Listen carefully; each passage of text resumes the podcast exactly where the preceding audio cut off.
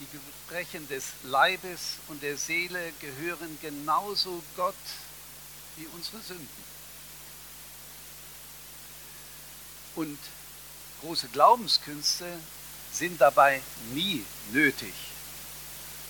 Die meisten Heilungen in der Bibel geschehen an solchen, die von Glauben eigentlich keine große Ahnung haben. Wie hier in unserer Geschichte von der Heilung des Taubstummen.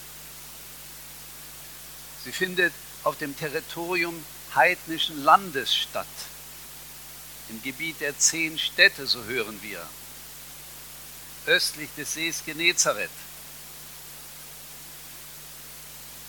An keiner Stelle ist von einem besonderen Glauben des Taubstummen die Rede. Es wird nur gesagt, dass einige ihn zu Jesus bringen. Mehr nicht. Sie baten ihn, dass er die Hand auf ihn lege. Diese schlichte Rechnen mit der Hilfe Gottes in Krankheitsnöten ist in der christlichen Gemeinde weithin abhanden gekommen. Wir verhandeln viel lieber intellektuelle Sachverhalte, gesellschaftliche Probleme oder schwierige Einzelfragen, fast so wie die Pharisäer und Schriftgelehrten. Aber das Schlichte und Normale des Alltags, und dazu gehört auch das Problem der Krankheit. Das wird oft gar nicht ernsthaft mit Jesus verhandelt. Und dabei steht in Gottes Wort, Lukas 9, Jesus gab seinen Jüngern Vollmacht über alle bösen Geister und dass sie Krankheiten heilen konnten und sandte sie aus zu predigen das Reich Gottes und die Kranken zu heilen. Hier ruht ein Potenzial, das weithin ungenutzt bleibt, auch wenn natürlich nicht jede Krankheit per Wunder geheilt wird. Zweitens, das heidnische Umfeld. Weil Herodes Jesus in Galiläa verfolgt, weicht er aus nach Tyrus, nach Sidon, in das Gebiet der zehn Städte, also heidnisches Land. Eigentlich gehörten diese Gebiete einmal zu dem verheißenen Land. Aber durch Ungehorsam konnte Israel diese Gebiete nicht behalten. Aber immerhin die Leute von Tyrus, von Sidon, aus dem Gebiet der zehn Städte, kamen nach Galiläa, um Jesus zu hören. Insofern war er dort nicht unbekannt. Heidnisches Land ist immer ein Gebiet, wo Abgötterei und Zauberei zu Hause sind. Nicht nur dort, aber dort besonders. Aus Sidon stammt die okkult belastete Isabel, die Ehefrau des Königs Ahabs, die den Propheten Elia verfolgte. Unmittelbar vor der Heilung des Taubstummen wird von der syrophönizischen Frau aus Tyrus berichtet, bei deren Tochter Jesus einen bösen Geist austreibt. Zwei Kapitel zuvor hat Jesus im Gebiet der zehn Städte den besessenen Garadener von seiner Dämonie befreit, eine Legion Dämonen, so heißt es, die dann in die Schweineherde fährt und sie im See ertränkt. Es könnte sogar sein, dass bei diesen Taubstummen eine solche Art Belastung vorliegt. Wir wissen es nicht. Aber es heißt immerhin, dass Jesus durch sein befehlendes Wort sagt, dass seine Fessel gelöst wird die Fessel seiner Zunge. Die Bibel rechnet ja an verschiedenen Stellen mit Mächten der Krankheit. Lukas 11, Vers 14 treibt Jesus einen bösen Geist aus, der war stumm Und es geschah, als der Geist ausfuhr, da redete der Stumme. Oder Markus 9, Vers 17 bis 27 ist von einem sprachlosen, tauben Geist die Rede, die ein epileptischer Junge hatte. Und durch das gebietende Wort Jesu wird er befreit und geheilt. Und Lukas 13 wird uns von einer verkrümmten Frau berichtet, von der es heißt, sie hatte seit 18 Jahren einen Geist, der krank machte. Jesus gebietet diesem Geist und sie kann sich wieder aufrichten. Bei Krankheitsnot sollte man zumindest diese Dimension nicht ganz aus dem Auge verlieren. Wir sind auf heidnischem Gebiet und Jesus gebraucht dort merkwürdigerweise Elemente der Volksmedizin. Es wird erwähnt die heilende Kraft des Speichers, dass er mit den Fingern die kranke Stelle berührt. Aber dadurch wird natürlich der Taubstumme nicht gesund sondern das sind nur Zeichen, damit der Taubstumme, der ja nicht hören kann und vielleicht gar nicht weiß, was geht hier vor, versteht, worum es geht. Drittens, der verborgene Raum. Die Heilung des Taubstummen ist ein seelsorgerliches Geschehen. Und darum heißt es, Jesus nahm ihn aus der Menge beiseite. Das ist genau das Gegenteil, was moderne Heiler mit Vorliebe tun, nämlich auf die Bühne holen. Sie rufen auf die Bühne, um ein Schauwunder zu vollbringen.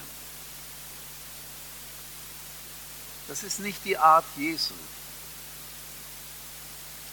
Seelsorge braucht den abgeschirmten Raum, nicht die Bühne. Die Not des Taubstummen ist enorm. Die Kommunikation mit der Außenwelt ist ja fast völlig am Boden. Es ist wie eine schalldichte Mauer. Da hört man dann immer nur sich selbst. Es scheint so, als wenn irgendwelche Mächte den Mund, die Zunge, das Ohr blockiert haben. Und da kommen dann nur gurgelnde Laute hervor. Später heißt es, er redete richtig. Also ist davon auszugehen, es waren undefinierbare Laute, mit denen er sich versuchte verständlich zu machen. Und das macht das ganze Elend deutlich. Und dieses menschliche Wrack wird einfach zu Jesus gebracht und Jesus übergeben.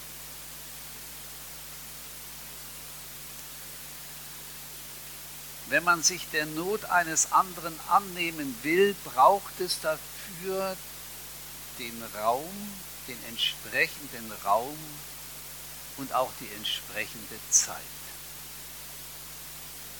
Und das gilt besonders für das seelsorgerliche Handeln.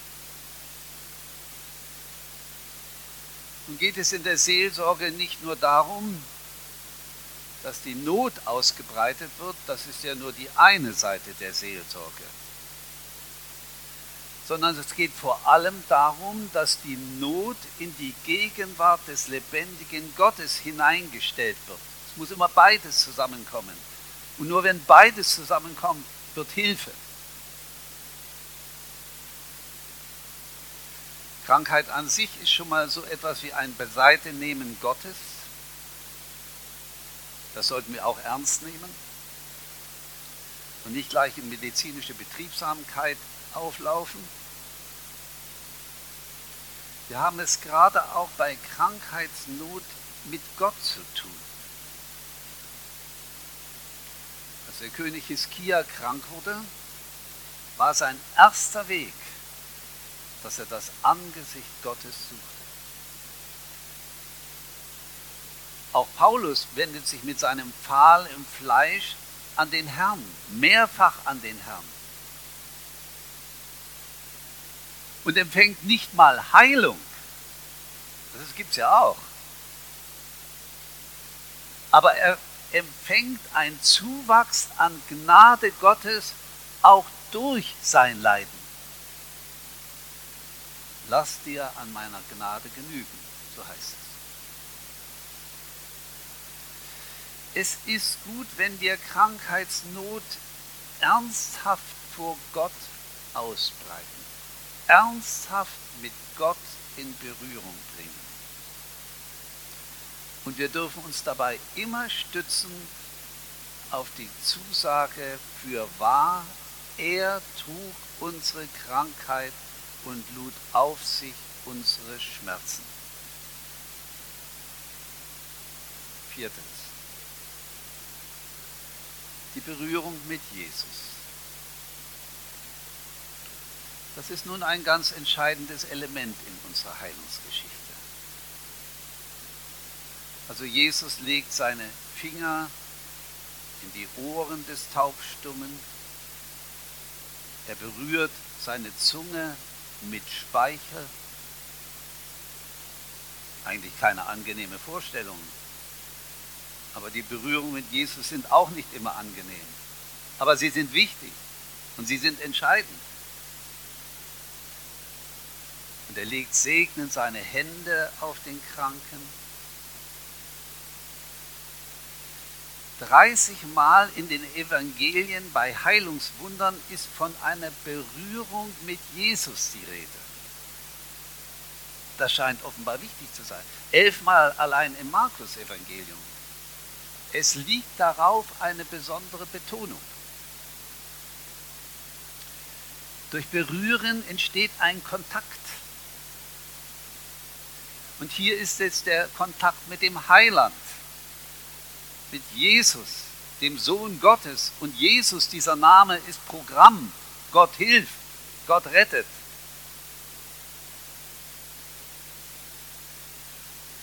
Unser Glaube muss nicht etwas Großartiges sein oder Vollkommenes, durchgeistig und von allen Anfechtungen entzogen.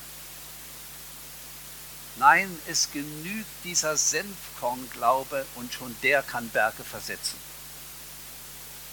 alles entscheidend, die Berührung mit Jesus und bei ihm die Berührung mit der Kraft Gottes. Ohne diesen Kontakt tut sich nichts. Die blutflüssige Frau erlebt schon dadurch eine Heilung, dass sie einfach nach dem Gewande Jesu fasst. Wer Jesus anrührt, setzt damit Kräfte des Heils und der Heilung frei. Es ist wie bei einem geschlossenen Stromkreis. Auf einmal ist die Kraft da, ist die Gnade da, sie bewegt sich. Die Gnade tut das, wozu sie gegeben ist. Es geht dabei nicht immer nach unseren Wünschen lang. Dafür aber immer so, was für uns gut und richtig ist.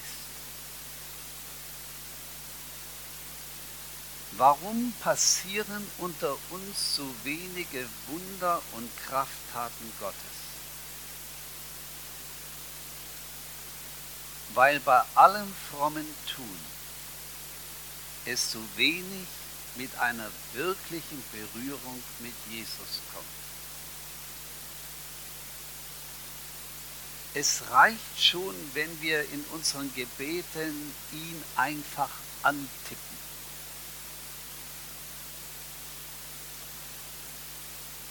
Und dass wir unsere wunden Stellen für ihn freigeben. Wenn wir zulassen, dass er tun kann, was er sich an dieser Stelle vorgenommen hat. Ihr Lieben, da ist keiner überfordert. Wenn Jesus sagt, kommt her zu mir alle, die ihr mühselig und beladen seid, ich will euch erquicken, dann müssen wir nur eins kommen. Fünftens, der Aufblick zum Himmel. Das ist nun die typische Gebetshaltung Jesu. Stehen, die Hände erheben, aufschauen zu Gott, dem Vater im Himmel. Er sucht diesen Kontakt mit ihm, wie wir den Kontakt mit Jesus suchen sollen. Und diese Haltung drückt Erwartung aus. Es werden nicht einmal Gebetsworte überliefert. Es ist nur das Aufblicken zu Gott, das Suchen seines Angesichtes. Und wenn man in das Angesicht von jemandem schaut, dann weiß man, was in diesem Angesicht geschrieben ist.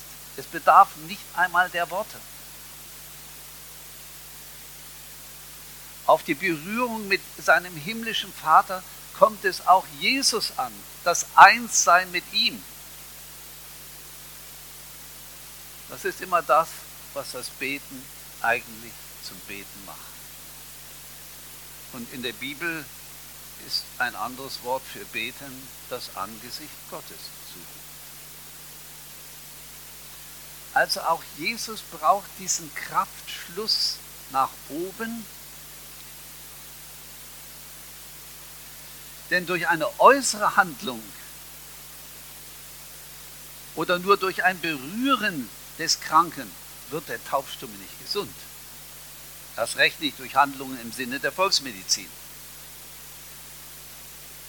Das ist ja nur dazu da, so haben wir es verstanden, damit der Taubstumme versteht, es geht jetzt um seine Heilung. Mehr ist es nicht. Aber dadurch geschieht sie nicht, sondern durch den Kraftschluss nach oben. Es braucht die Kraft von oben. Und Jesus kann nur das weitergeben, was er selber von seinem Vater empfangen hat. Und dann wird uns berichtet, dass sein Beten verbunden ist mit einem Seufzen. Er sah auf zum Himmel und seufzte. Wenn einer seufzt, dann steht er unter einer Last. Dann drückt ihn was. Und zum Beten Jesu gehört auch dieses schmerzliche Element. Das heißt, er macht sich mit der Not des Taubstummen eins. Er lässt diese Not zu seiner eigenen Not werden und bringt diese Not zugleich zu Gott. Das ist der Vorgang. Und dem Taubstummen schenkt er dadurch Befreiung. Das ist ein Tausch, der hier stattfindet. Und für diesen Tausch ist Jesus in die Welt gekommen. Noch einmal das Wort aus dem Propheten Jesaja: Für wahr, es stimmt, es ist wirklich wahr. Er trug unsere Krankheit und lud auf sich unsere Schmerzen. Er ist um unserer Missetat willen verwundet. Die Strafe liegt auf ihm, auf dass wir Frieden hätten. Das ist das Wort, auf das können wir uns stützen, auch in Krankheitsnot. Wir buchen unsere Krankheit auf das Konto Jesu. Unsere Schmerzen, unsere Missetat und Sünde, genau wie wir mit der Sünde umgehen, so auch mit der Krankheit. Und wir buchen sein Heil das Heil aus seinen Wunden auf unser Konto. Das ist der Tausch, der stattfindet. Und diesen Tausch kann jeder im Glauben vollziehen. Und wenn Krankheitsnöte bleiben, dann kommen sie auf jeden Fall in den heilvollen Zusammenhang mit Gott, dann bekommen auch Krankheitsnöte eine Bedeutung von Gott her. Da können wir sicher sein.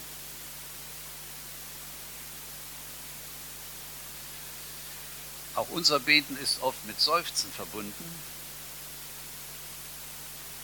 Aber wir müssen aufpassen, dass dieses Seufzen nicht gottlos klingt, sondern dass wir mit diesem Seufzen unsere Last bei Gott abgeben. Sechstens.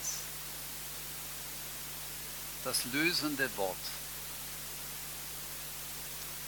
Genau in der Mitte unseres Predigtabschnittes steht das berühmte Hefata. Das ist ein aramäisches Wort, kommt also aus der Sprache, die Jesus damals gesprochen hat. Das spricht für die Genauigkeit der Überlieferung im Markus-Evangelium. Es gibt nochmal solch ein aramäisches Wort an anderer Stelle, Talid Kakum, bei der Auferweckung der Tochter des Jairus. Äh, Markus schreibt gleich mit diesem aramäischen Wort die Übersetzung dazu, weil sein Evangelium für Christen außerhalb Palästinas gedacht ist. Talitakum heißt Mädchen, stehe auf, Hefata, tu dich auf. Ein kurzes Wort, ein knappes Befehlswort. Welchen Wert hat das Wort im Munde Gottes, im Munde Jesu? Es hat schöpfende, erlösende Kraft. Das Wort werden Himmel und Erde geschaffen. Das Wort ist Träger des Evangeliums.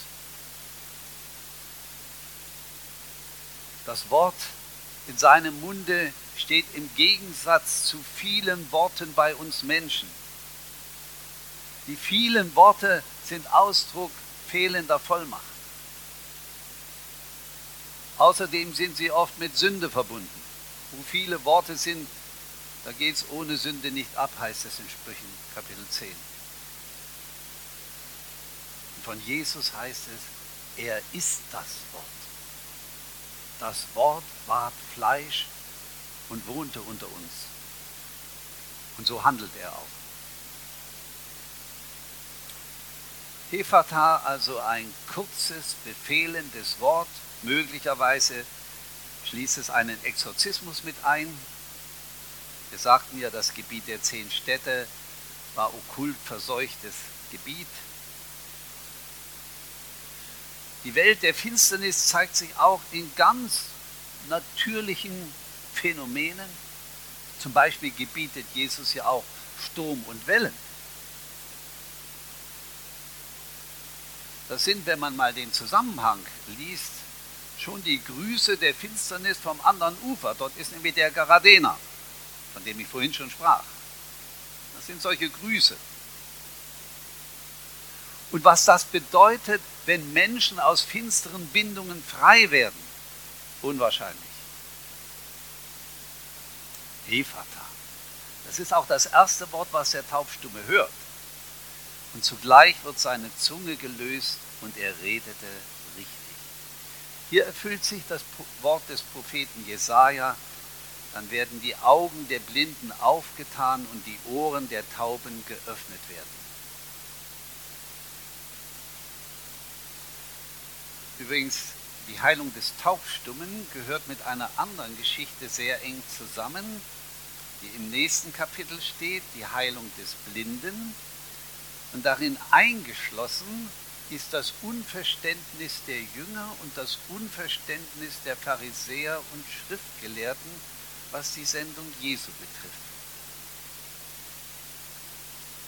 Aber hier geht es darum, dass gehört wird. Die Heilung ist das eine, aber es bedeutet auch etwas, dass Jesus gehört wird als das, was er sagt, dass er gesehen wird und wahrgenommen, wer er ist. Beide Geschichten machen deutlich, den Heiden werden Augen und Ohren geöffnet, aber die Pharisäer und Jünger hören und sehen nicht, was das Geheimnis des Messias betrifft.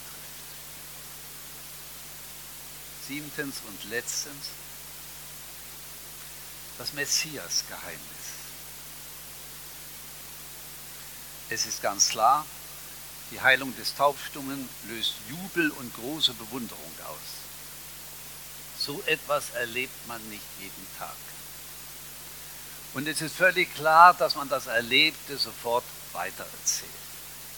Er hat alles wohl gemacht, steht am Ende der Heilungsgeschichte. Und damit wird Jesus als der Messias gefeiert. Und dann steht da, er gebot ihnen, sie sollten es niemand sagen. Das ist etwas merkwürdig. Und wir treffen sehr häufig auf solch ein Gebot Jesu. Das sogenannte Schweigegebot.